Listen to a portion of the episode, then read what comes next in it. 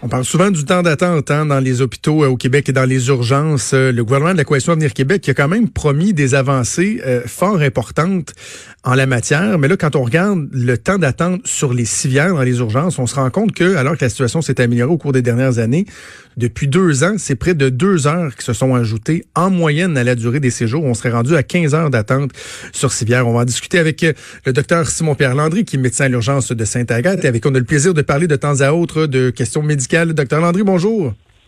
Bonjour, Jonathan. Euh, si vous voulez bien, on va démêler tout de suite les choses parce qu'il y a deux éléments qui souvent sont mélangés. Il y a le temps d'attente dans les urgences et le temps passé sur une civière. Comment on peut bien départager les choses, bien faire la différence, euh, docteur Landry? Oui, ici, on parle du temps d'attente sur civière. Donc, ce qu'on parle, finalement, c'est le temps passé sur une civière par un patient qui a besoin, la grande majorité du temps, d'être hospitalisé dans l'hôpital. Donc, en gros, là, je vais vous donner un cas typique, un exemple typique. 75 ans, fait une pneumonie, a besoin d'oxygène, ne peut pas retourner à la maison, il est trop malade, se fait voir par le médecin de l'urgence, souvent, bon, euh, après quelques heures d'attente. On fait le diagnostic, on initie un traitement, et là, à ce moment-là, on sait bien qu'il peut pas partir de l'hôpital. Il doit rester à peu près une semaine, souvent, à l'hôpital. Donc, on l'hospitalise. Malheureusement, là, ce qui arrive, c'est que ça refoule aux urgences parce qu'il n'y a pas assez de place sur les étages d'hospitalisation. Et donc, ce patient-là, dans les cas, les pires cas, c'est du 72 heures. Donc, ça veut dire que pendant trois jours, il va être dans un corridor de l'urgence avec la lumière la nuit qui l'empêche de dormir avec des gens qui circulent autour de lui au lieu d'être dans une chambre, finalement, dans un hôpital pour recevoir ses soins. Mais au moins, la personne, pendant qu'elle attend sur une civière, elle est prise en charge, comparativement au désagrément qu'on peut avoir d'attendre carrément l'urgence de voir un médecin. Lorsqu'on parle de 15 heures, il y a, une première rencontre qui a été faite. J'imagine que s'il y a une situation qui est absolument critique, il y a une prise en charge plus rapide aussi qui, doit, s'effectuer. Là. Absolument, il y a des soins qui sont donnés. On on parle vraiment pas du temps d'attente dans les salles d'attente. On parle vraiment de patients sur une civière. Ils reçoivent des soins.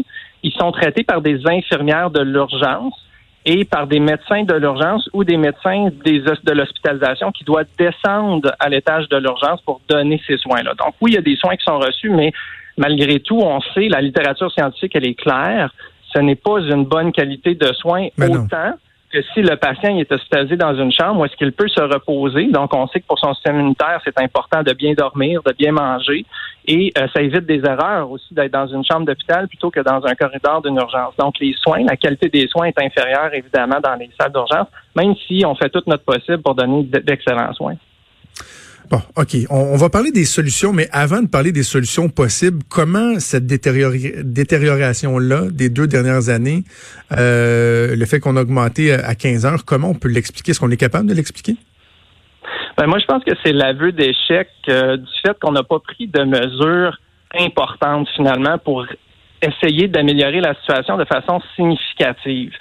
C'est-à-dire que la population du Québec, elle vieillit. Hein? Les gens, là, dans mon urgence, à chaque année, là, je vois les statistiques, ça augmente de 0.5 à 1 an. Ça, ça veut dire que mes patients sont de plus en plus vieux, puis sont de plus en plus compliqués. Puis de plus en plus, quand ils sont malades, ben, ils peuvent pas retourner à la maison quand ils ont besoin de soins. Il faut que je les garde à l'hôpital. Donc, euh, ça fait que la lourdeur de la tâche augmente à chaque année. Mais on essaye de juste patcher. Tu sais, on essaye de, faire des mesures temporaires. On essaye de dire, ben, rester à la maison plutôt que de venir chez nous. Euh, on met un petit peu d'argent dans les soins à domicile, mais pas tant que ça. Donc, on fait un, ensemble de petites mesures sans vraiment adresser les, les, les problèmes de front. Là. Euh, nous autres, on est des médecins d'urgence. La plupart du temps, là, quand on a un problème qui ça saigne beaucoup, ben on, on commence pas à mettre des plasters. Là. On essaye vraiment ben d'arrêter le saignement. Puis après ça, on s'en va vers les, le, le peaufinage. Là. Mais ça, OK, mais, mais, mais, docteur Landry, je vous propose un, je vous propose un quiz parce qu'on va parler des solutions là, parce que je regardais, je faisais le tour des constats que tout un chacun dresse puis des pistes de solutions avancées par différents intervenants.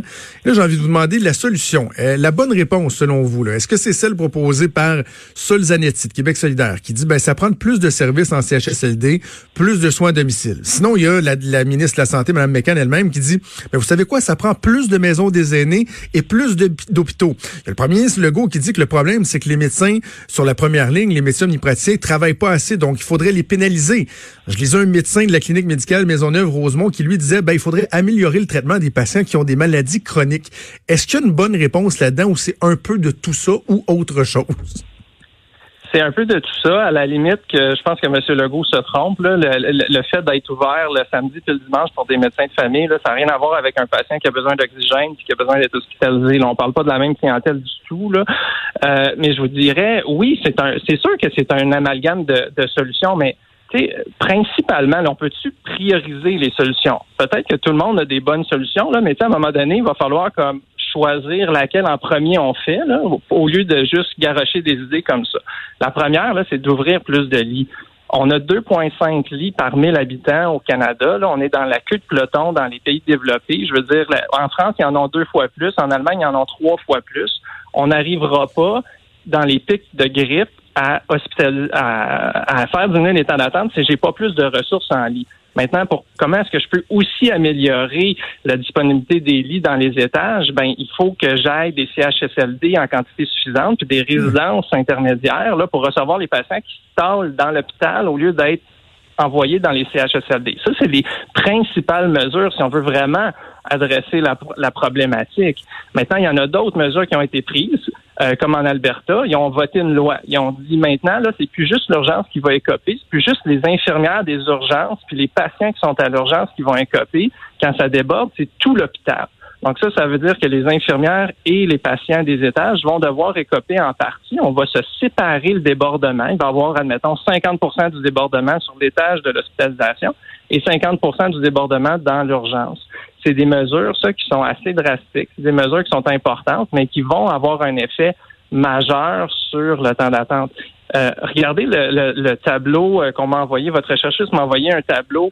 Euh, ça montre que la région de la Nodière, il y a une certaine amélioration des temps d'attente sur Sylvain. Ben oui, ils ont ouvert un hôpital. ils ont ouvert, je sais pas combien de lits à Pierre-Lagardeur. Maintenant, on regarde une région comme les Laurentides ça augmente. Ben pourquoi? Ben parce que notre population a augmenté autant que celle de la Nodière, mais ils n'ont pas ouvert d'hôpitaux, ils n'ont pas ouvert de lits en quantité suffisante. Donc, évidemment, il y a un problème de ressources, il y a un problème de disponibilité de lits à travers ça.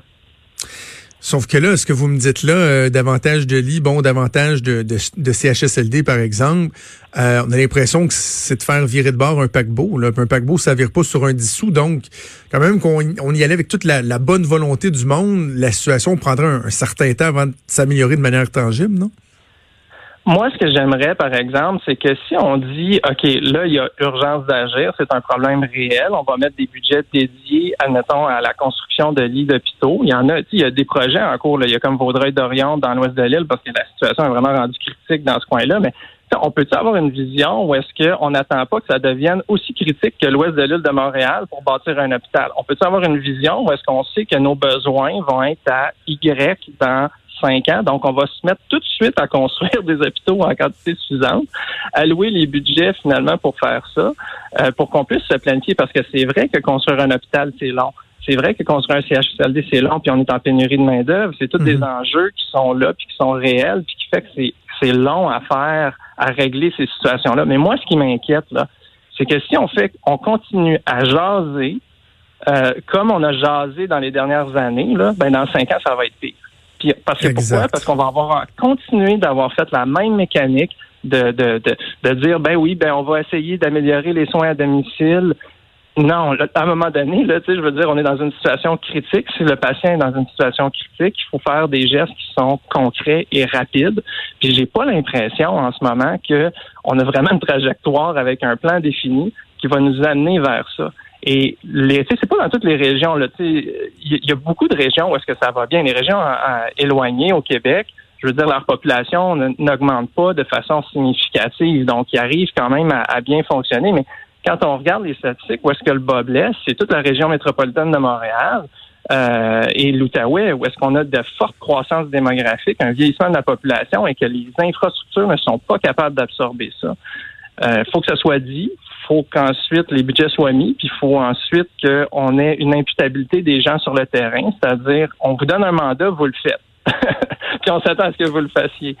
Euh, J'espère qu'à un moment donné, on va avoir ce type de leadership. -là. Ben, je vous écoute, docteur Landry. Ça me fait penser au discours que j'ai depuis euh, depuis quelques années par rapport au système de santé puis euh, notre relation avec les médecins, parce que l'impression qu'on passe beaucoup, beaucoup, beaucoup de temps à casser du sucre sur le dos des médecins, que ce soit les spécialistes, que ce soit les omnipraticiens, parce que lorsqu'on parle de leadership politique, c'est pas mal plus payant et plus facile de, de vulgariser, d'aller chercher l'attention de la population en faisant euh, des généralisations, alors que de faire le débat sur notre système de santé, sur l'administration de ce système-là, sur les mesures à apporter c'est beaucoup plus complexe. Tu sais, moi, ce matin, j'aurais pu recevoir un député de l'opposition qui vient taper sa tête des médecins pour une prime X ou une prime Y.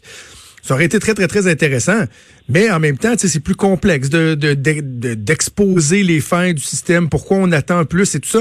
Mais il faut le prendre le temps de faire ce débat-là, d'en parler, puis justement d'avancer, de proposer, de discuter, mais on le fait pas. Ben moi, je, en fait, je suis quand même, quand même capable de, de dire les torts de la profession médicale. Puis là, sur quelque chose où est-ce que j'ai jamais dérogé, puis que j'ai dit que la profession médicale doit se regarder un petit peu ses façons de faire, c'est sur l'imputabilité. C'est-à-dire que j'ai souvent milité pour qu'il y ait des contrats fermes, admettons, entre les établissements et les médecins, pour que les établissements puissent gérer d'une certaine manière l'acte médical, pas le, côté clinique là, qui, qui, qui, qui, est le ressort du médecin, mais l'administratif autour du médecin. à un moment donné, il va falloir, si on veut que les hôpitaux s'organisent, il faut aussi que les gestionnaires aient un certain pouvoir de contrôle sur les médecins. Donc, ceci étant dit, c'est une partie de la problématique qui peut être améliorée et les médecins doivent reconsidérer certaines façons de faire. Ça, c'est sûr et certain.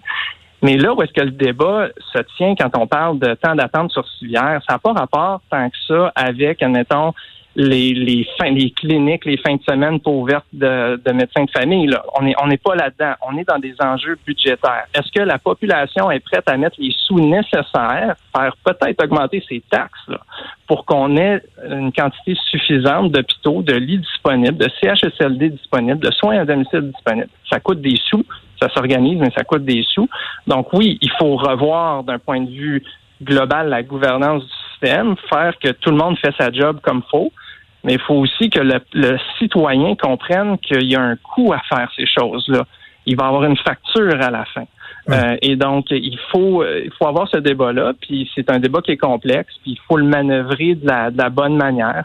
Euh, je souhaite le meilleur dans les prochaines années de ce point de vue. On va voir parce que le gouvernement de la Coalition Avenir Québec qui a quand même promis euh, de grandes choses. Là, on parlait du temps sur les civières, mais on pourra reparler éventuellement aussi de, de, de l'attente, du délai de 90 minutes qu'ils ont promis pour euh, l'attente aux urgences. Bref, on n'a pas l'impression qu'il y a tant, tant, tant de changements qui sont amenés ou d'améliorations qui, qui se ressentent. On aura l'occasion d'en reparler. Docteur Simon-Pierre Landry, médecin à l'urgence de Sainte-Agathe. Merci, c'est toujours un plaisir.